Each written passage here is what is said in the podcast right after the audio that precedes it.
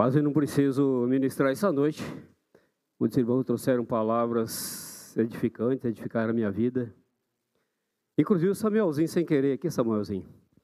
Você falou quando Jesus multiplicou os pães e os peixes, embora fossem bem poucos. E um dos evangelistas fala uma coisa importante. Eu quero aplicar um pouco disso aqui agora, embora não seja o assunto que o Senhor colocou no meu coração para repartir com vocês. Um dos evangelistas diz que Jesus, antes de multiplicar os pães e os peixes, ele ordenou a multidão. Ele pediu que eles separassem em grupos de 50 e de 100. E essa multidão bem ordenada, sentada, quieta, então ele começou a ministrar e fazer aquele milagre. E eu vou precisar de vocês nessa noite para isso também. É, como vocês sabem, fica um ângulo aqui de 180 graus e a gente às vezes tem que ficar tentando ter um contato visual com quem está mais distante e com um meio bem vazio aqui. Então, assim, mesmo mantendo a segurança, eu gostaria que os irmãos que estivessem na extremidade se aproximassem um pouquinho mais do centro. Isso vai me ajudar. Eu quero vê-los de perto. Tem irmãos ali que faz tempo que eu não vejo. Está lá o Velos, lá quando eu vejo o Velos, né? E eu queria assim que vocês estivessem mais perto. Eu queria que vocês pudessem ter contato visual comigo e eu com vocês também. Tá bom? Desculpe tirar vocês da comodidade, mas é bom e importante isso. Ok? Muito obrigado.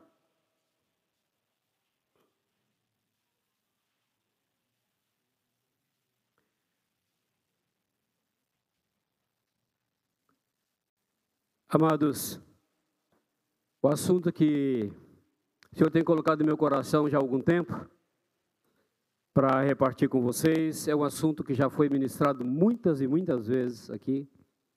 É, talvez até com uma riqueza maior de detalhes em algum aspecto do que eu vou falar nessa noite.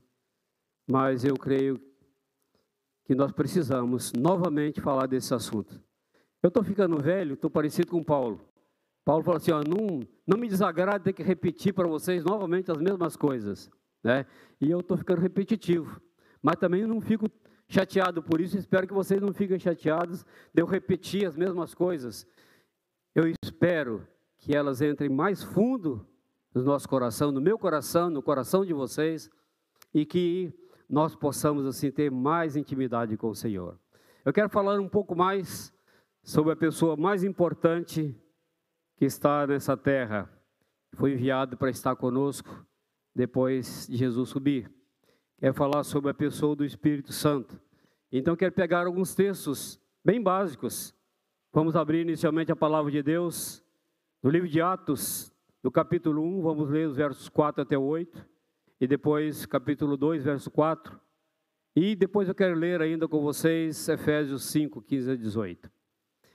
Então, Atos capítulo 1, verso 4, diz: e comendo com eles, determinou-lhes que não se ausentassem de Jerusalém, mas que esperasse a promessa do Pai, a qual disse ele: De mim ouvistes. Porque João, na verdade, batizou com água, mas vós sereis batizados com o Espírito Santo, não muito depois desses dias. Então os que estavam reunidos lhe perguntaram: Senhor, será esse o tempo que restaure o tempo de Israel?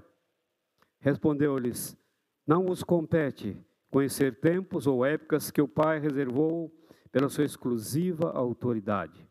Mas recebereis poder ao descer sobre vós o Espírito Santo, e sereis minhas testemunhas, tanto em Jerusalém, como em toda a Judéia e Samaria e até aos confins da terra.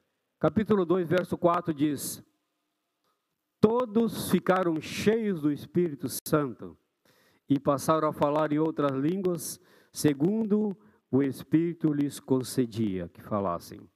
E Efésios capítulo 5, versos 15 a 18, diz: Portanto, vede prudentemente como andais, não como necios, ou seja, não como tolos, e sim como sábios, remindo o tempo, porque os dias são maus. Precisamos remir, aproveitar, priorizar o nosso tempo, que os dias são maus. E diz: Não vos torneis insensatos, Não sejam insensatos, mas procurai compreender qual é a vontade do Senhor. E não vos embriagueis com vinho, no qual há dissolução, mas enchei-vos do Espírito. Vamos orar mais uma vez? Pai amado, nós te buscamos neste momento, nós dependemos inteiramente de Ti. Só o Senhor pode mudar o nosso coração, a nossa vida, a vida dessa congregação, desse estado, do país e de outros países que estão vivendo momentos ainda mais difíceis mas nós confiamos em Ti e sabemos que Tu tens todo o poder, toda a autoridade. Senhor é aquele que remove reis, estabelece reis. Senhor é aquele que capacita a igreja, que levanta a igreja, pega uma igreja desanimada, abatida ou acomodada e a levanta para proclamar a palavra com intrepidez, com ousadia, com alegria, com fé, com autoridade e poder. E nós queremos nessa noite falar sobre isso e honrar e glorificar o Teu nome, Senhor. Amém. Último texto que nós lemos de Efésios, existe uma ordem, está no imperativo, diz: enchei-vos do Espírito. Eu queria perguntar para vocês aqui nessa noite. Responda para você mesmo. Você está cheio do Espírito? Alguém aí pode me dizer nessa noite que está cheio do Espírito? É uma ordem. Se nós não estamos, significa que nós estamos obedecendo. Concorda comigo? Isso é uma ordem, isso é um mandamento. E diz que nós precisamos ser sábios, precisamos remir o tempo, precisamos conhecer que essa é a vontade de Deus. que nós não podemos ser insensatos. Ou seja, se nós não estamos buscando dia a dia sermos cheios do Espírito Santo, nós estamos sendo insensatos, especialmente no momento que estamos vivendo de grandes transformações, de grandes lutas, perseguição e morte de pessoas em muitos lugares e perseguições sutis, mudando as leis, mudando os costumes. E é por isso que eu creio que o salmista diz no Salmo 11, verso 3, que destruindo os fundamentos, o que poderá fazer o justo? Amados, fundamentos da fé cristã e da família estão sendo detonados. E se você foi justificado por Jesus, você precisa fazer essa pergunta a você mesmo: o que é que você pode fazer? O que deve ser feito? Você já refletiu sobre isso? Qual é a sua participação nesse processo?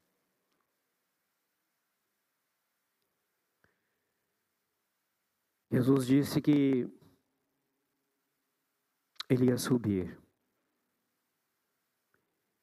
mas que ele não nos deixaria órfãos que ele enviaria outro consolador, outro da mesma espécie, outro com o mesmo poder, outro com a mesma graça, com a mesma unção,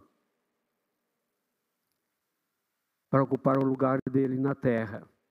E Paulo apresenta o Espírito Santo como um ser vivo e dinâmico, que age poderosamente e que intercede por nós com gemidos porque muitas vezes nossa oração ela é egocêntrica, é centralizada nas nossas vontades, nos nossos desejos. Ela é misturada com nossas emoções, com nossos sentimentos, com as circunstâncias que nós vivemos. E o Espírito vem e toma essa oração e gera em nosso coração uma palavra correta, de maneira que ela seja adequada à vontade do Pai, de maneira que ela seja adequada para que ela tenha uma resposta verdadeira e que essa resposta traga mudanças em nossa vida e onde quer que nós estejamos.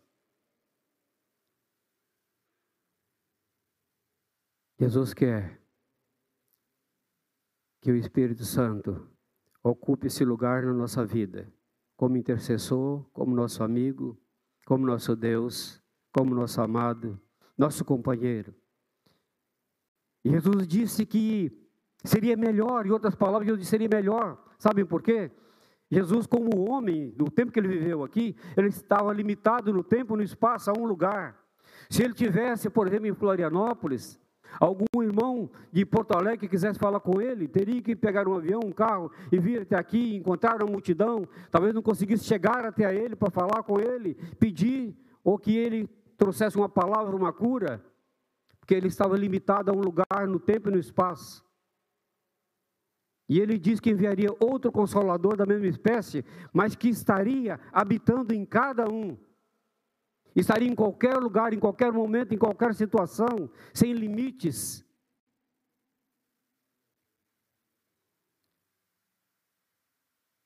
Ele disse que nós não ficaríamos órfãos. E ele disse que ele voltaria para nós. E sabe como ele voltou? Através do Espírito Santo. Como Deus é um só, em três pessoas, onde estiver o Espírito Santo, o Pai e o Filho estão também, ainda que Jesus esteja à destra do Pai, sentado à direita do Pai nos céus, mas eles são um, e Jesus está com ele, e está com todo aquele que recebeu o seu Jesus um dia como Senhor e Salvador. Jesus não foi órfão. E ele prometeu que nós também não seríamos órfãos. Você sabe me dizer quem era o pai de Jesus? Quem era o pai de Jesus? Foi José que engravidou Maria? E ele era o pai de Jesus? Não, né? Quem foi que engravidou Maria? Hein? Exatamente. Às vezes a gente pensa que é o pai, a primeira pessoa da Trindade. Mas a palavra descerá sobre ti o Espírito Santo e conceberás do Espírito Santo. O Pai de Jesus, quem gerou Jesus, é o mesmo que gerou a nova vida em nós.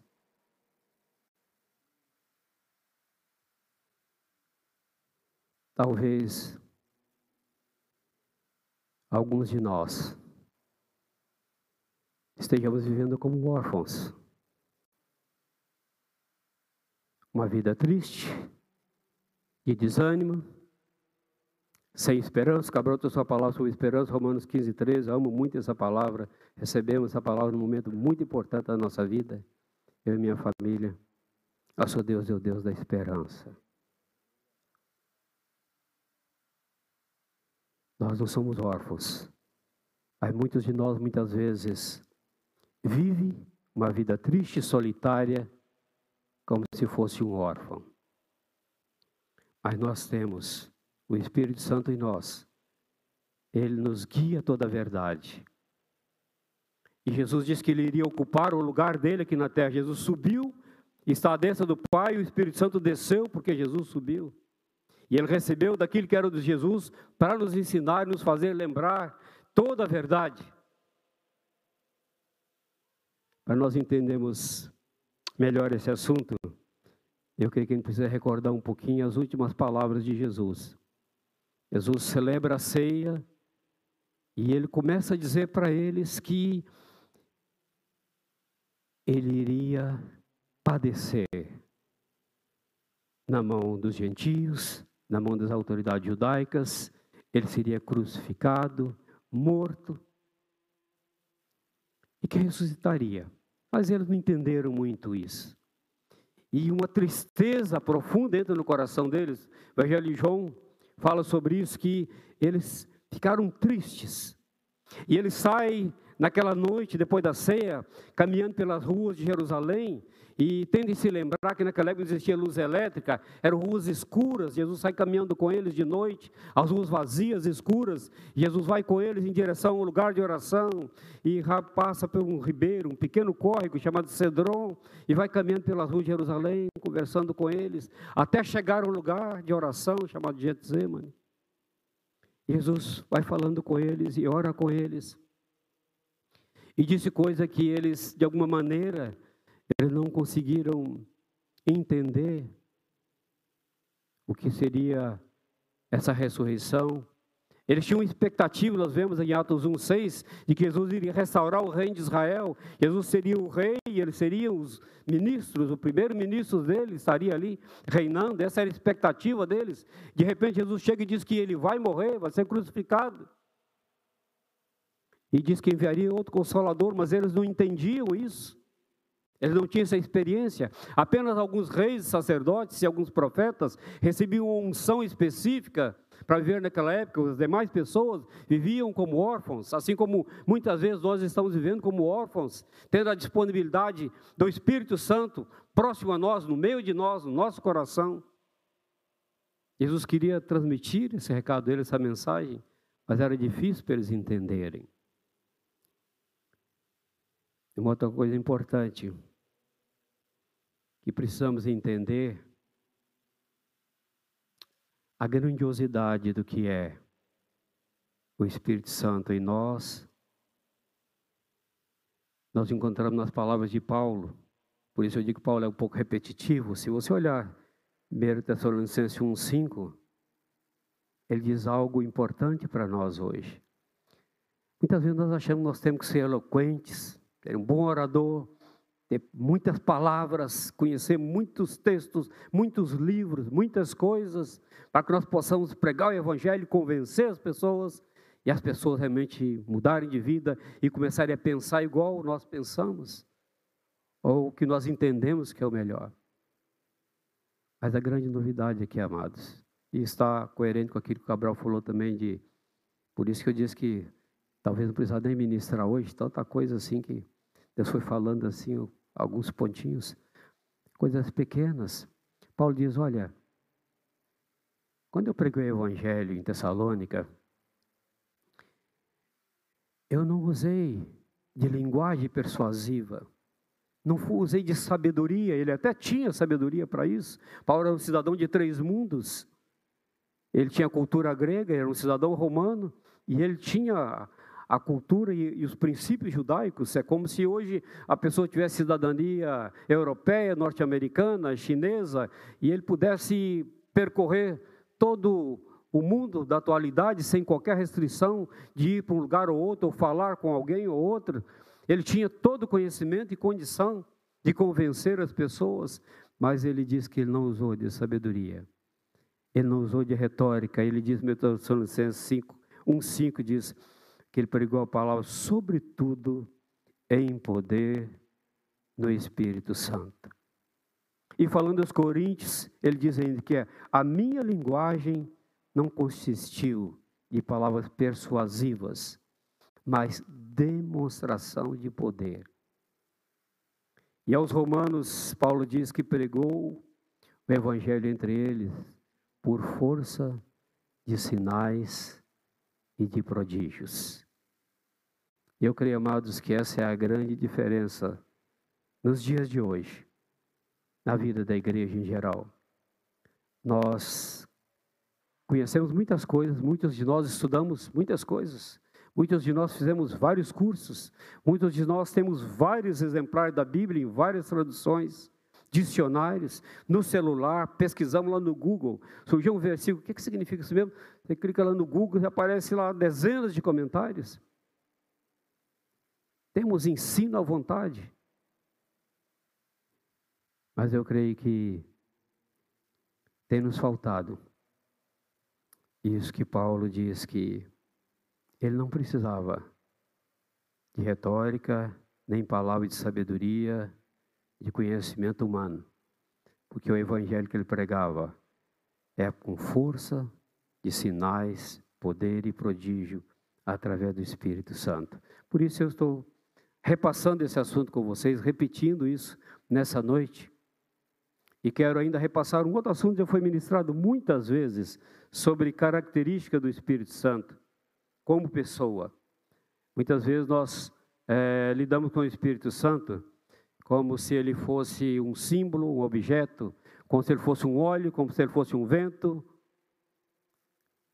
como se fosse um elemento, uma força, Hoje é bem comum entre os meios mais místicos a energia de Deus.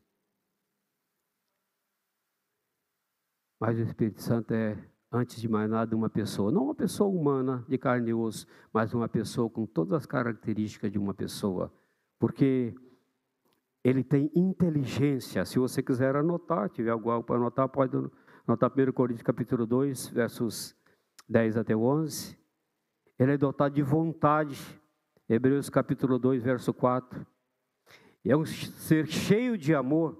Paulo escrevendo aos Romanos diz, fala sobre o pelo amor do Espírito, lutar com Ele pelo amor do Espírito. O Espírito Santo fala em capítulo Apocalipse capítulo 2, verso 7, diz: Aquele que tem ouvidos, ouça o que diz o Espírito. Amados, precisamos perguntar para nós mesmos: nós temos esse ouvido espiritual que nos permite ouvir a voz do Espírito?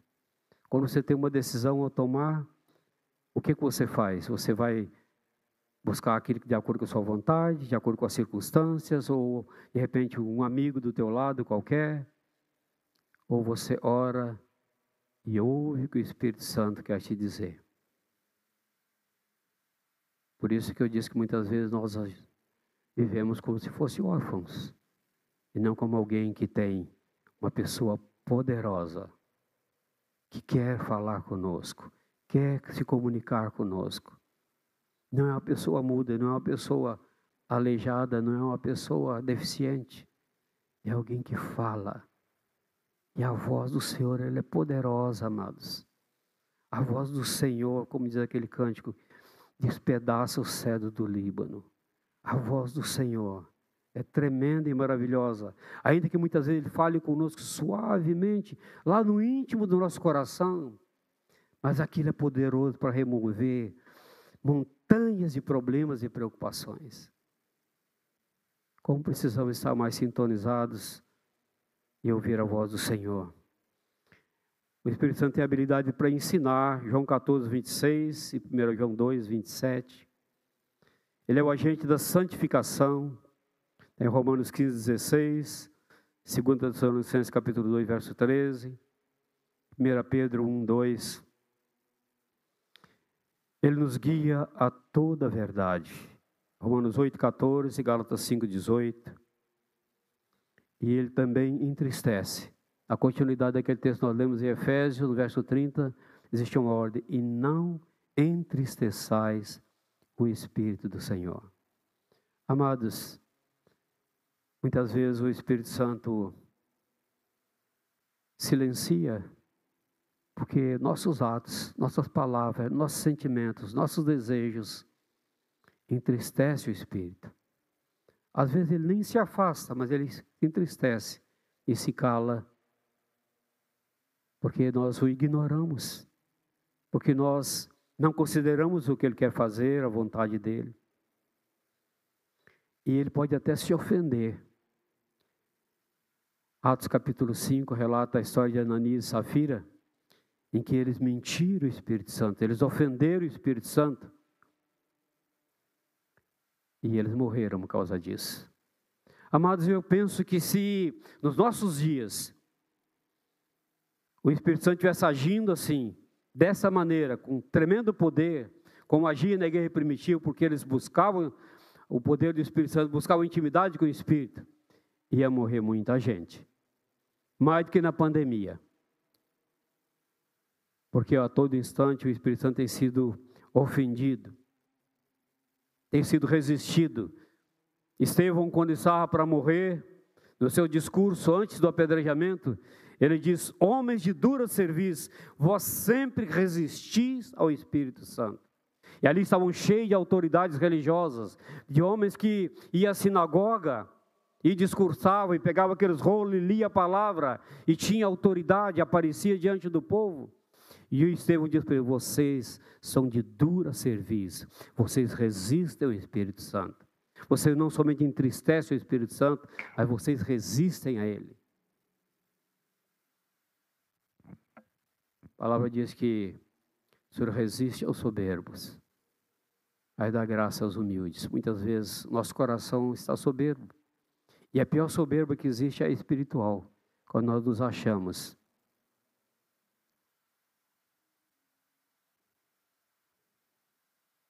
Queria falar um pouquinho sobre o poder do Espírito Santo. O Espírito Santo tem o poder para levantar a pessoa caída. Talvez seja uma pessoa do teu lado, na sua convivência, que ele cometeu alguns erros ou sofreu alguns danos e ele está caído, ele está desanimado, ele está prostrado e não consegue se reerguer. Mas se você está cheio do Espírito, se você age na força e no poder do Espírito, o Espírito levanta essa pessoa que está caída, dá um novo sentido à vida dele, um novo significado. Se ele está desanimado, abatido, ele pode ser encorajado. Basta olhar para o seu semblante, se você estiver cheio do Espírito Santo, se você olhar para o semblante dele, essa pessoa vai ser encorajada com um simples gesto, um simples olhar.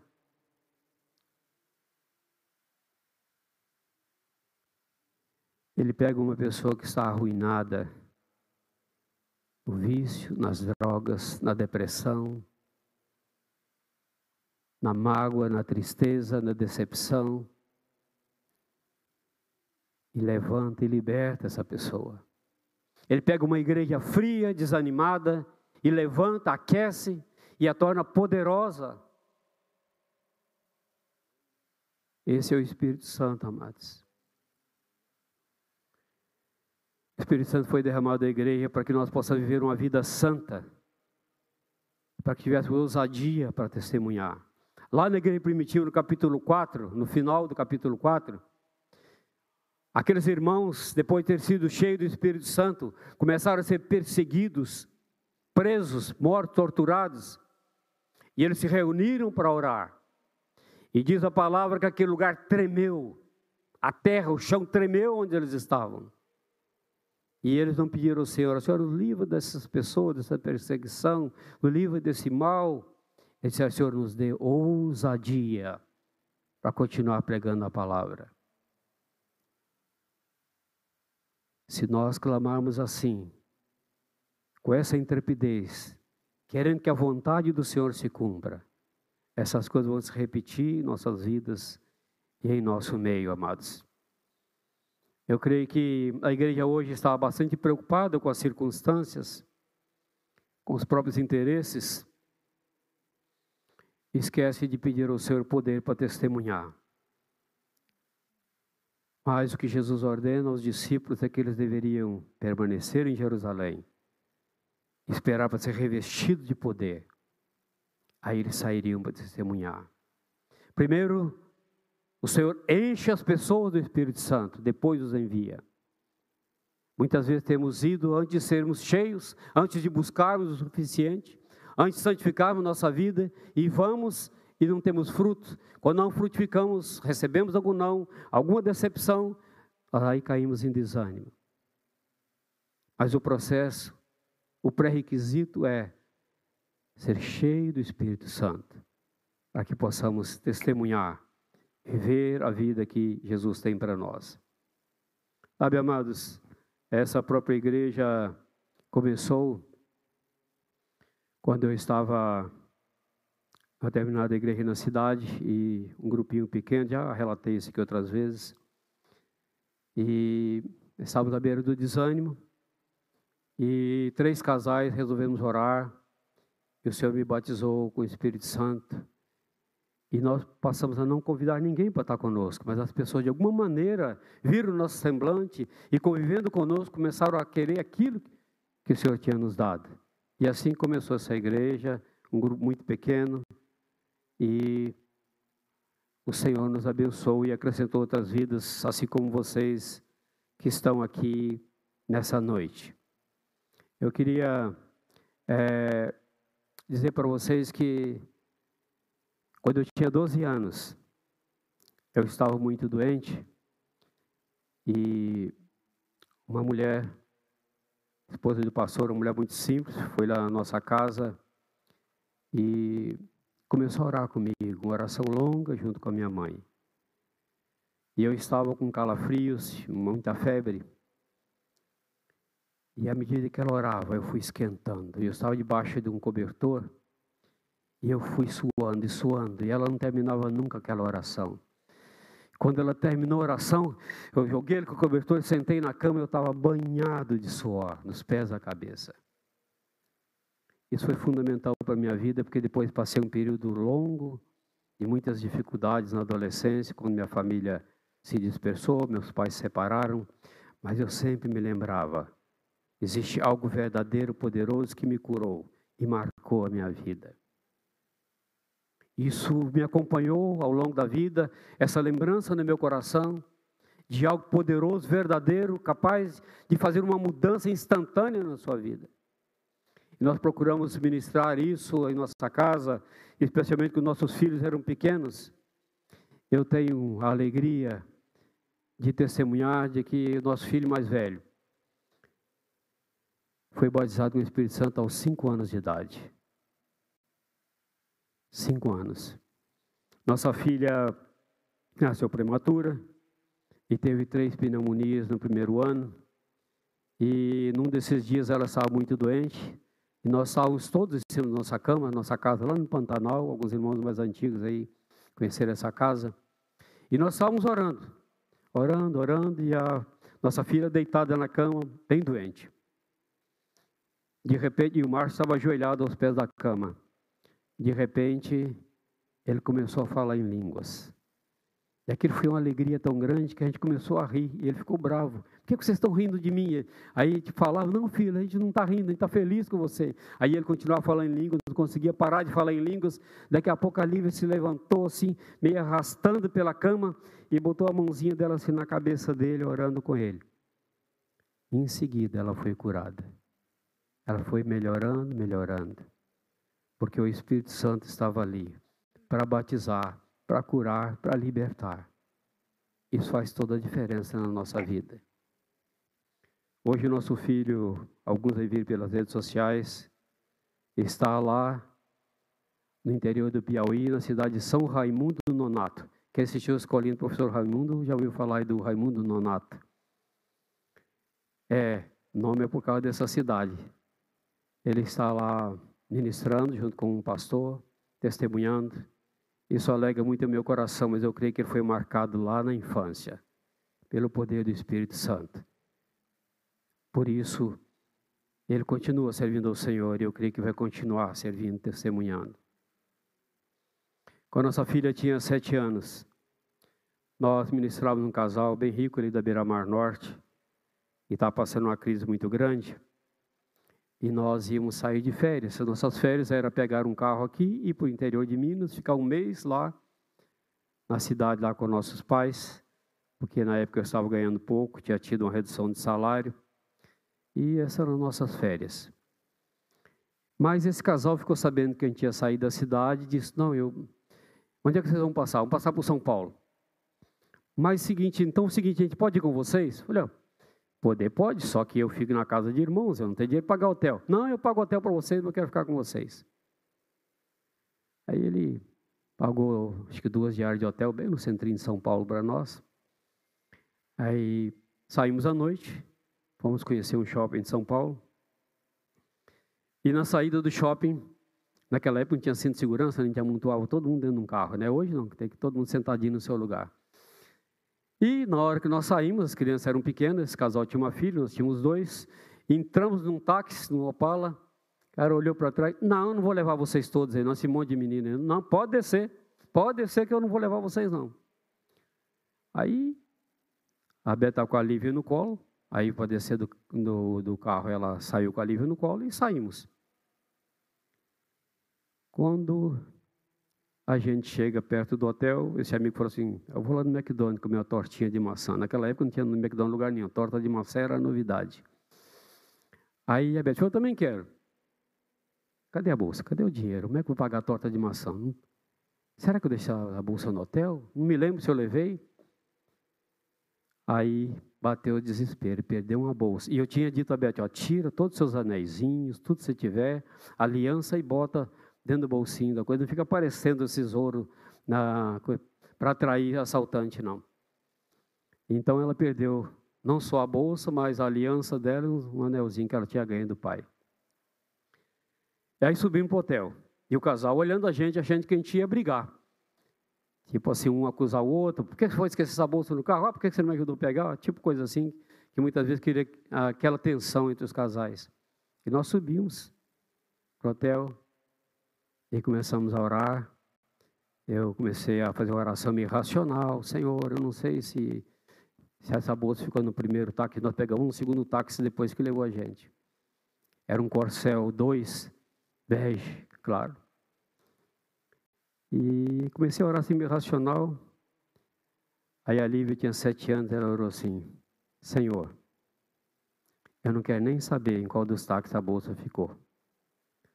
Eu quero essa bolsa aqui no hotel hoje à noite. Aí eu falei, ai, ai, ai, e agora? Se essa bolsa não vem, eu vou ter um problema de fé da minha filha para o resto da vida. Que ela orou com convicção de que o Senhor ia mandar essa bolsa de volta. Orou com unção, poder do Espírito. Aí fiquei quieto aí naquela época, tinha aquelas listonas assim de telefone, né? Eu fui para uma lista daquela e comecei a procurar ponto de táxi das imediações lá do shopping para tentar localizar o ponto de táxi para, de alguma maneira, saber qual é o táxi, alguma coisa assim. Aí liguei lá para aquele, era o 102. Não sei porque a moça disse, olha, eu não posso te dar o número do ponto de táxi, mas eu te dou a rua que ele fica.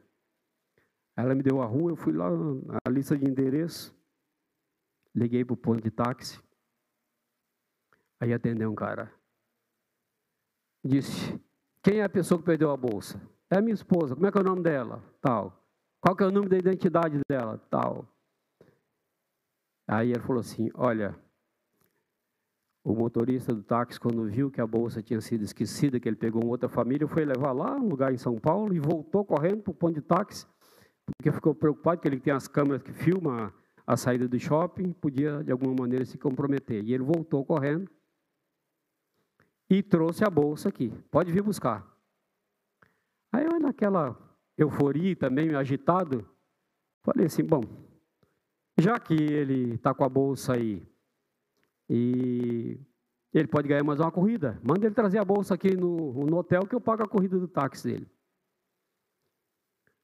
Aí ele foi até a porta né, do, do hotel, pediu para identificar mais, mostrou que estava tudo ali, aliança, anezinho, dinheirinho, carteira da Beth. Quando eu agradeci, dei uma gorjeta para ele, quando eu botei o pé na porta do hotel, o senhor me lembrou, a bolsa está aqui, igual sua filha pediu, no hotel. Não fui lá, não tive que buscar, não tive que correr atrás, não tive que ir na polícia. A bolsa voltou ali, de acordo com o que ela orou. Esse é o Espírito Santo, que nós conhecemos, que nós cremos e que eu espero que faça muitos outros sinais, muitas outras maravilhas na vida de cada um de vocês, na vida da igreja, onde quer que vocês estejam, que sejam movidos pelo Espírito Santo, pelo poder do Espírito Santo.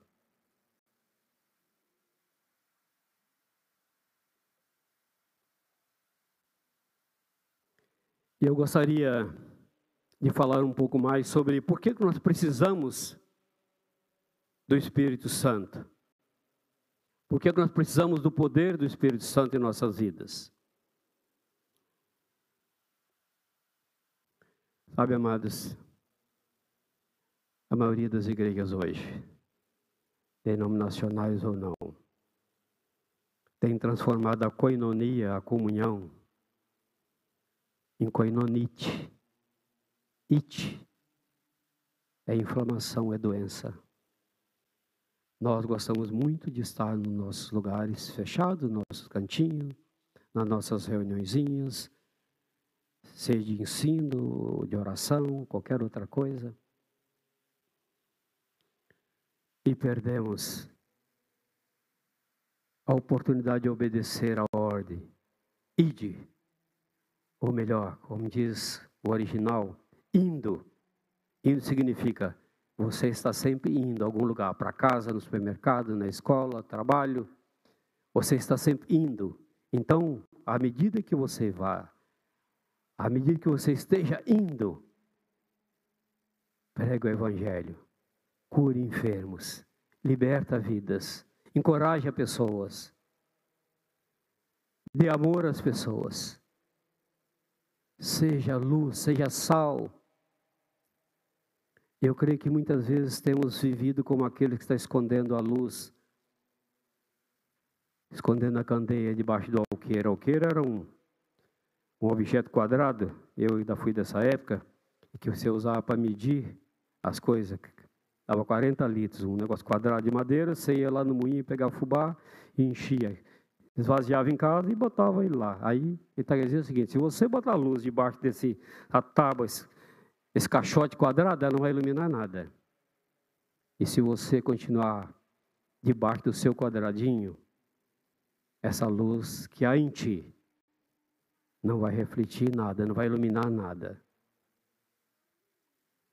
Por isso nós precisamos do poder do Espírito Santo, para que nós possamos testemunhar, possamos ser luz do mundo e cumprir a ordem de Jesus. Nós precisamos do poder do Espírito Santo para quebrar barreiras entre nós, entre marido e mulher, entre pais e filhos, entre irmãos e irmãs, entre vizinhos. Muitas vezes estamos cheios de barreiras, cheios de dificuldade de relacionamento, nos comunicamos mal, somos ásperos. Sabe, amados, eu me lembro nessa época que eu falei com vocês, quando eu tinha 12 anos, quando a nossa igreja se tornou renovada, meu pai estava num momento de inimizade com um tio meu. Os dois eram muito rudes e o meu tio conseguia ser mais rude do que o meu pai. E eles brigaram lá, nem sei porquê, mas só sei que eles não estavam se falando. Mas quando a igreja recebeu aquele poder do Espírito Santo, eu estava numa reunião na escola dominical, no domingo pela manhã, meu tio chegou para mim e disse: Onde é que está seu pai? E meu pai não veio. O pai não veio à escola dominical hoje. E ele falou assim: Vão comigo lá na tua casa. Eu vou me reconciliar com seu pai. Eu nunca podia imaginar que aquele homem tão duro, tão insensível, tão agressivo, pudesse me dizer isso. Eu fui com ele até a nossa casa. Cheguei lá, o pai estava se barbeando, bem tranquilo e tal. E ele chegou, começou a conversar com o pai, e o pai não deu nem bola. Aí ele começou a falar que o diabo tinha feito uma confusão entre eles, que os separou e tal. E aí o pai falou, ah, te falei, né, e tal. E o pai todo cheio de razão ainda, entendeu? Mas aquele homem duro, ele se quebrantou diante do poder do Espírito Santo.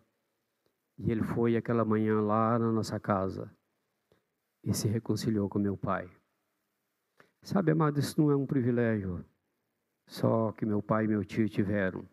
Se vocês lembrarem, certa vez Jesus estava caminhando em direção a uma aldeia de samaritanos e ele mandou alguns discípulos lá arranjar lugar para eles, comida e tal.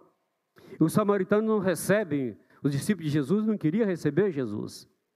E Tiago e João, nós conhecemos João às vezes como o apóstolo do amor, né? Mas isso foi depois.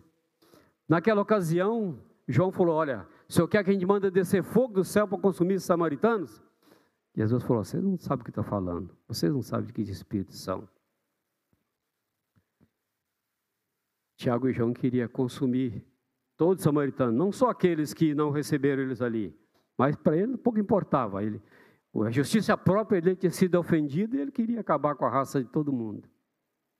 Mas é interessante, amados, quando você lê depois Atos 8, depois do Espírito Santo mover a igreja, e que a igreja tomou conhecimento que Samaria tinha recebido a palavra, inicialmente mensagem para Filipe, depois outras. Quem que nós encontramos lá, impondo as mãos, abençoando e orando pelos samaritanos? Esses irmãos que queria consumi-los pelo fogo o poder do Espírito Santo quebra barreiras, quebra inimizades. E ainda que tenhamos alguma diferença no pensar, o Senhor pode nos convencer a amar e conviver apesar das diferenças. E muitas vezes essas diferenças nos complementam ao invés de nos separar.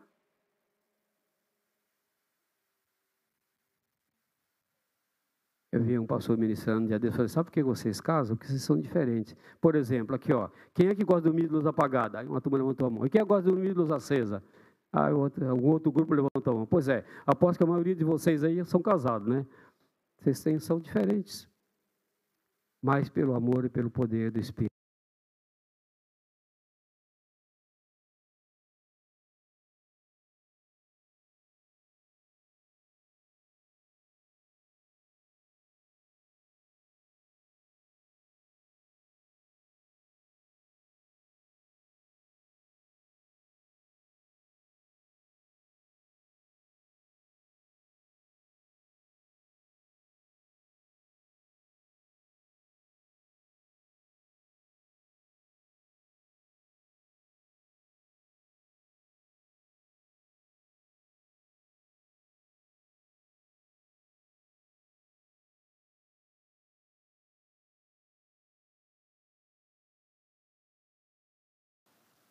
Para nós é mais difícil quebrar as barreiras do nosso coração, vencer os problemas internos da nossa vontade, nosso desejo, do que vencer outras barreiras lá fora. E isso cria dificuldade de relacionamento em casa, no trabalho, onde quer que nós estejamos. Mas pelo poder do Espírito Santo, tudo isso pode vir abaixo. Assim como foi com meu tio, e eu creio que já foi também com muitos de vocês, em outros momentos, em outras ter luz, possamos testemunhar, possamos viver o Evangelho, não apenas com retórica, não apenas com linguagem persuasiva, mas possamos pregar o Evangelho por força de sinais e prodígios, revestido do poder do Espírito Santo. Nós precisamos do poder do Espírito Santo para enfrentar perseguições oposições, especialmente nesse momento que nós estamos vivendo. Como disse Samuelzinho, nós estamos enxergando mortes, perseguições. No Afeganistão, há um tempo atrás eu falei das perseguições na China, nos países árabes muçulmanos. E está chegando aqui também. Nós só conseguiríamos ficar de pé, manter a nossa fé, o nosso testemunho, se nós estivermos revestidos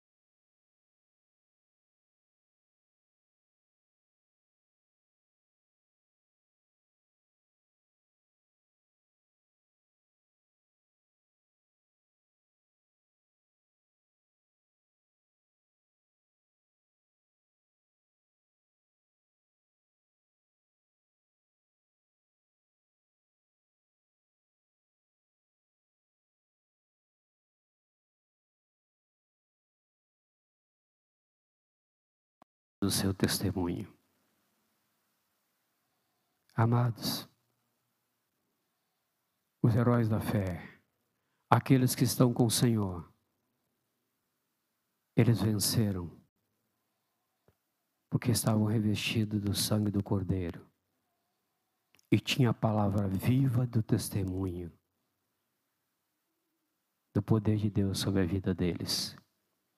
Sabe, amados, Ainda em Apocalipse capítulo 6, se vocês relerem esse capítulo novamente, ali existe uma declaração muito própria para o momento que nós estamos vivendo. Esse texto relata aqueles que foram mortos por causa do Evangelho.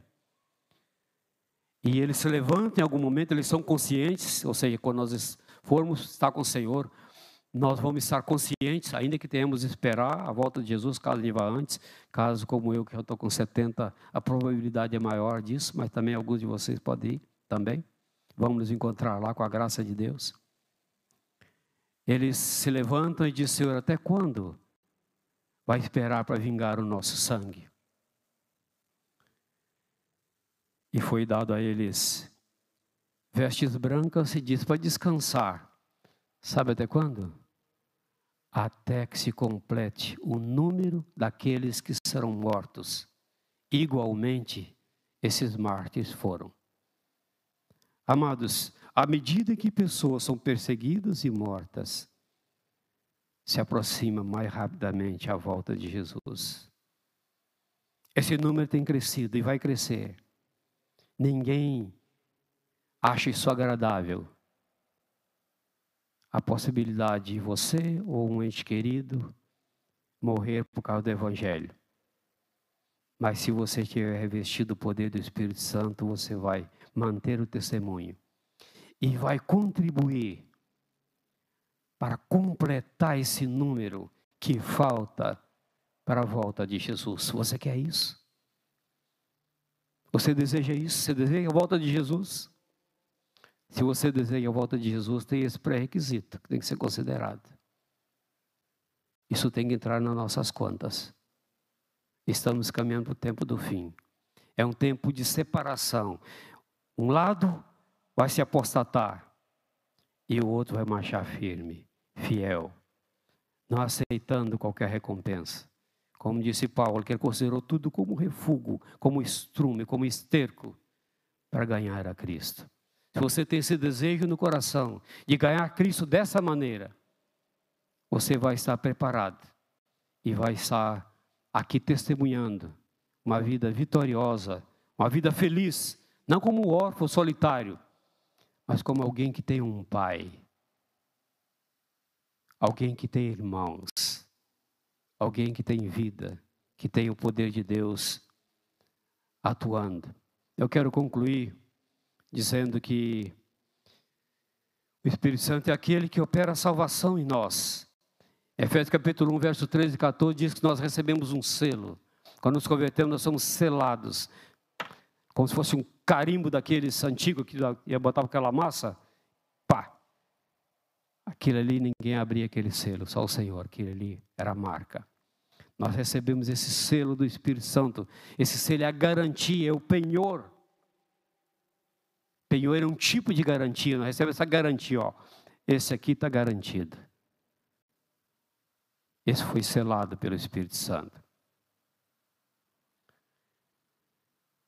Como eu já disse, ele nos capacita a sermos testemunha de Jesus Cristo assim como aqueles irmãos lá que relata Atos 4, 31.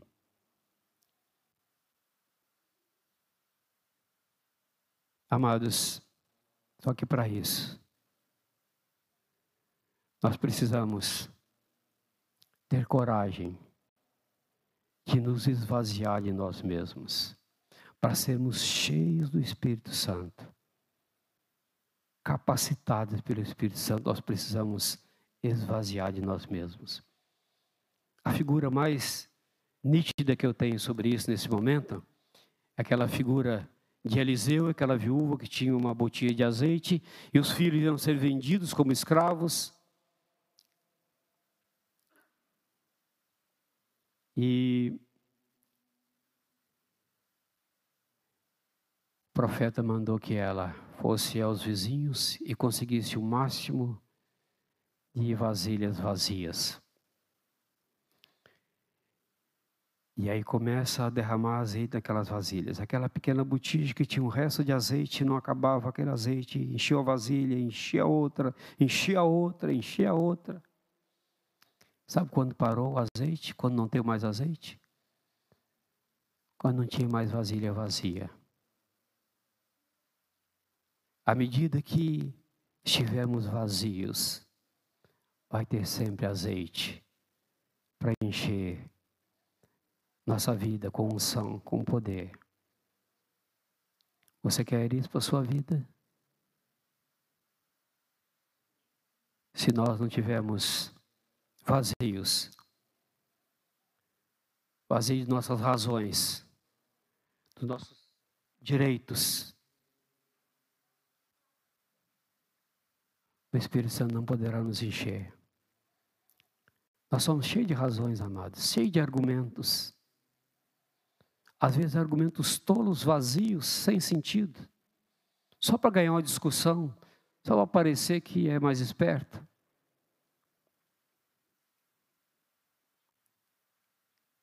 Cheio de razão, cheio de justiça própria. Certa vez eu vi uma palavra muito poderosa sobre isso, falando sobre Jó. O próprio Deus diz que ele é um homem justo, que não existia nenhum homem justo que nem ele. E a palavra dizia que O que Deus queria, na verdade, apesar da disputa ali, Satanás provocando, é que Jó abrisse mão da justiça própria dele. E ele consegue isso. Chega ao final da vida, no último capítulo de Jó, ele diz: Eu te conheci só de ouvir, mas agora me abomino, meus olhos te veem. Eu queria te convidar nesse instante a baixar a tua cabeça e dizer ao Senhor: Senhor, eu quero esvaziar de mim mesmo, de meus direitos, das minhas razões, dos meus argumentos, para que o Senhor enche a minha vida, enche-me com o teu poder. Como diz aquele cante, de ti eu quero ser, que o Senhor tenha tudo. Eu quero, como Paulo, considerar todas as minhas razões, todos os meus direitos, toda a minha vontade como lixo. Porque eu quero ter a Ti na minha vida, para todo sempre.